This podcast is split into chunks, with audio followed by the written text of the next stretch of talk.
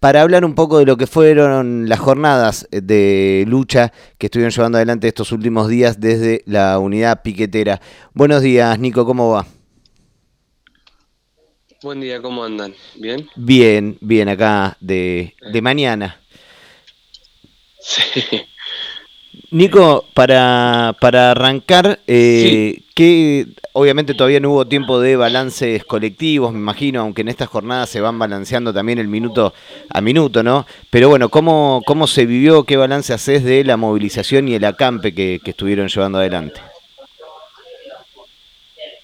Digamos, el, el, balance es positivo en términos de, de, que las organizaciones, digamos, realizamos una jornada de lucha muy masiva, la verdad que que fue eh, más, allá del acampe concreto que, se llevó a cabo frente a la Casa Rosada, la movilización con antorchas que, partió del puente Pueyrredón eh, y recorrió parte del centro de, la capital fue, digamos, imponente, que incluso los grandes medios y empresas de comunicación tuvieron que reconocer.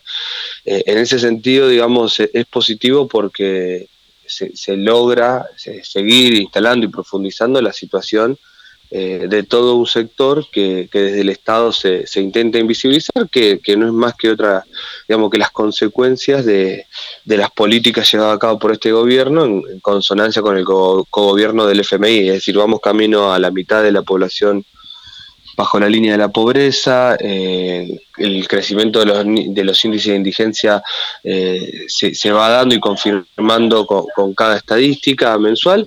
Entonces nos parece que desde en el plano político se logró instalar eh, que es lo que tenemos para hacer por lo menos las organizaciones, poder digamos salir a pelear y a luchar. Después del lado del gobierno no se ha dado respuesta hasta el momento a ninguna de las demandas, digamos, planteadas sobre la mesa, que son demandas eh, bastante obvias eh, para, una, para un país con 100% de inflación. Eh, pero bueno, digamos, e, ahí hay dos caras, la cara de las organizaciones que es muy positiva y en el caso de, digamos, de las respuestas del gobierno hasta ahora no ha habido ningún avance concreto, particularmente con, con la ministra Tolosa Paz. Sí, con respecto a eso, estamos en, un año electoral, falta nada ya para, para las pasos.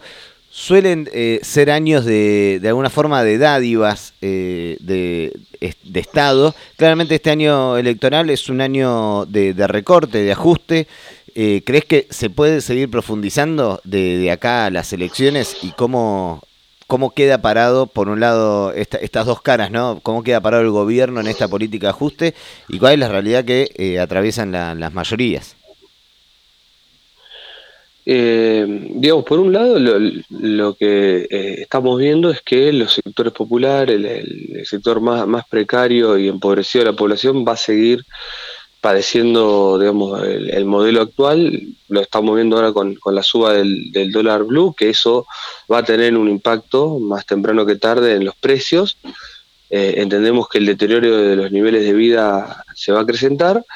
Y por otro lado, digamos, lo, que vemos, y eso obviamente nos va a exigir a las, organizaciones sostenernos en la calle y profundizar las medidas, eh, y por otro lado, lo, que vemos es que el gobierno va a seguir en el camino o las directrices que le, plantea el fondo. Y en, la última misiva que, mandó el Fondo Monetario al país, es muy claro y plantea un ajuste de... Hola, Nico. Hola, hola. Sí, ahí se cortó un segundito, pero ya ahí volvió.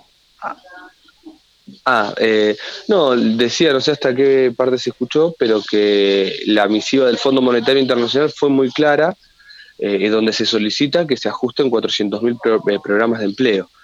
Es decir, digamos, pegarle al sector que más está sufriendo la crisis. Eh, y la ministra Tolosa Paz y el gobierno, el ministro Sergio y el presidente Alberto Fernández vienen cumpliendo a rajatabla los los pedidos del fondo, más allá, digamos, de que lo que a veces no llegan a cumplir es que tenía que haber ajustado más de lo que ajustan, pero en definitiva la base es el ajuste. Eh, y bueno, y a nuestro sector nos espera eso, tener que enfrentar los intentos de reducir a 400.000 personas el ingreso actual que, se viene entiendo que es un ingreso que al día de hoy no llega a 35 mil pesos, digamos. ¿Cuál, en este sentido, digamos, eh, desde la, unidad piquetera, vos eh, organizado distintos acampes frente, frente al Ministerio de Desarrollo, ahora frente a, la Casa Rosada, con esta marcha de casi 6 kilómetros entre el Puente Porredón y Plaza de Mayo. Eh, ¿Qué pasos tienen eh, pensados, digamos, además de la organización cotidiana para, para parar la olla? Y ahora entramos en un proceso de, deliberación en las organizaciones de la Unidad Piquetera, pero también incluso eh, las de la UTEP. El, digamos, el, primer debate que tenemos ahora son jornadas de lucha para el primero de mayo, que se están evaluando eh, qué hacer, digamos, más allá de los actos. Eh, y obviamente venimos discutiendo desde lo que fue el plenario de la Unidad Piquetera ya hace varias semanas, venimos discutiendo una serie de medidas eh, de acá hasta que se puedan resolver mínimamente los reclamos del sector. Eh, al día de hoy ni siquiera el Ministerio te está convocando un diálogo para ver, digamos, cuáles pueden llegar a ser las salidas. Que la salida, digamos, nuestras organizaciones lo que vienen planteando es trabajo genuino. Eh, se le presentó tanto al ministro Zabaleta como a la ministra Tolosa Paz un, programa de, obras para llevar a cabo en barrios, en escuelas, en planes de viviendas y demás, que nunca fue siquiera contestado, digamos, que, eso mejoraba el salario de los compañeros y las compañeras y generaba mayor niveles de derechos en, términos laborales. Nosotros ahora vamos a seguir discutiendo, bueno, cómo profundizar las medidas, porque al, día de hoy no, no logramos, digamos, destrabar esta, esta situación. Eh, y sí, digamos, ya digamos, vemos que la conflictividad no solo atañe a las organizaciones que no somos parte del gobierno, sino que incluso las mismas que son del gobierno ya plantearon el alerta, porque bueno, también se está viendo que el ajuste es un ajuste generalizado y es un intento de desarticular las organizaciones populares en los territorios, más allá de las visiones político-ideológicas que pueda tener cada sector. Ahí hace ratito igual es como el nombre para que se nombra todo el tiempo cuando hablamos de estas cuestiones. Eh, la ministra Tolosa Paz está haciendo los deberes, por decirle de alguna forma, para que eh, Alberto le habilite jugar en la gobernación bonaerense. ¿Cuál es el, cómo, leen eh, la carrera que quiere armar Victoria Tolosa Paz? Sí, yo creo que se mezclan, en sus decisiones se mezclan varias cuestiones. Una, como, como hablábamos recién, tiene que ver con las directrices del, Fondo Monetario y de ser obedientes. Eh, por otro lado, también, digamos, hay una hay un interés político electoral. En los años electorales, si uno ve, eh, todo el mundo, todo tipo de candidatos están, digamos, retomando la cuestión social piquetera eh, desde un lugar de estigmatizante en una agenda muy a la derecha. Eh, y en ese marco a Tolosa Paz pareciera que le, le, ha agarpado bastante bien, le ha pagado bastante bien en, política eh, mostrarse opuesta a los movimientos sociales. Eh, sin duda me parece que esta, esta lógica perversa que, se utiliza en la política, digamos, de estar haciendo política electoral sobre las necesidades y, la realidad de cientos de miles de millones de familias, diríamos ya, eh, digamos, parte de la perversidad política que permite y genera las condiciones para que después aparezcan figurones como, como Milley y Spert planteando que, bueno, que obviamente que ante este, este reality show que suelen montar a veces eh, gran parte de la dirigencia política, terminan apareciendo figuras mucho más a la derecha eh, sobre la base de las condiciones que generan ellos. Pero sí, sin duda que me parece que digamos que parte del endurecimiento de, y del ajuste hacia los movimientos tiene que ver con, un interés político electoral de, de, la ministra y, y del presidente Alberto Fernández. Ahí nombrabas, ¿no? Hace un ratito que la unidad piquetera está en eh, diálogo con la UTEP, sectores de, organizaciones sociales más afines al gobierno, pero bueno, en los últimos tiempos también la, interna de quién está de la conducción del Estado los pone a jugar en algún punto y bueno, la situación eh, insostenible en los barrios los obliga a tomar algunas otras medidas. Eh, vos eh, escribiste, bueno, tiene dos, dos tomos, El pecho en la ruta, el, libro que escribiste, donde entrevistás a Luis Delía, que viene también a, tener ese rol de dirigente de movimientos sociales coqueteador con eh, el Estado y quienes detentan el poder. ¿Qué análisis haces de, de Luis eh, hoy jugando con Alberto? Eh, hola, ¿se me escucha ahí? Sí, sí, sí.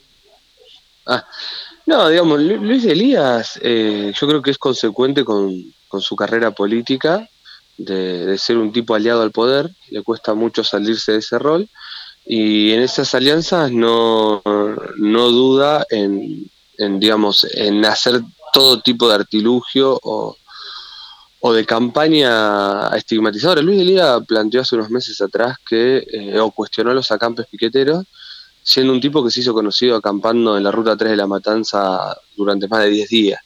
Eh, hoy es aliado de Alberto Fernández, eh, porque básicamente la interna del PJ lo deja fuera del kirchnerismo puro, y digamos, y hay, toda una lógica de, obediencia al poder de, turno que, que, por ejemplo, él lo puso eh, en un lugar de alianza directa con Dualde cuando Dualde lleva a cabo y, perpetra la, masacre del puente Pueyrredón. Entonces, a, partir de ese momento en el que Luis Delía, por ejemplo, responsabilizaba a las organizaciones que se habían movilizado, yo creo que a partir de ese momento de Luis Delía se puede esperar cualquier cosa. Es decir, en su momento fue parte de los que se sentaba el 27 de junio, 26, 27 de junio con, con Luis Majul y con todos los que estaban montando el operativo de encubrimiento de, de los asesinatos. Entonces, y nunca hizo un balance ni una autocrítica de eso. Entonces, desde ese lugar es, eh, es consecuente con su, con su carrera y su historia política. Nico, te agradecemos muchísimo la comunicación y bueno, seguiremos de cerca también cuáles son las definiciones que va tomando la unidad piquetera eh, frente a las políticas de ajuste que vaya tomando este gobierno. No, muchas gracias a ustedes por, por el tiempo y por el lugar. Un abrazo.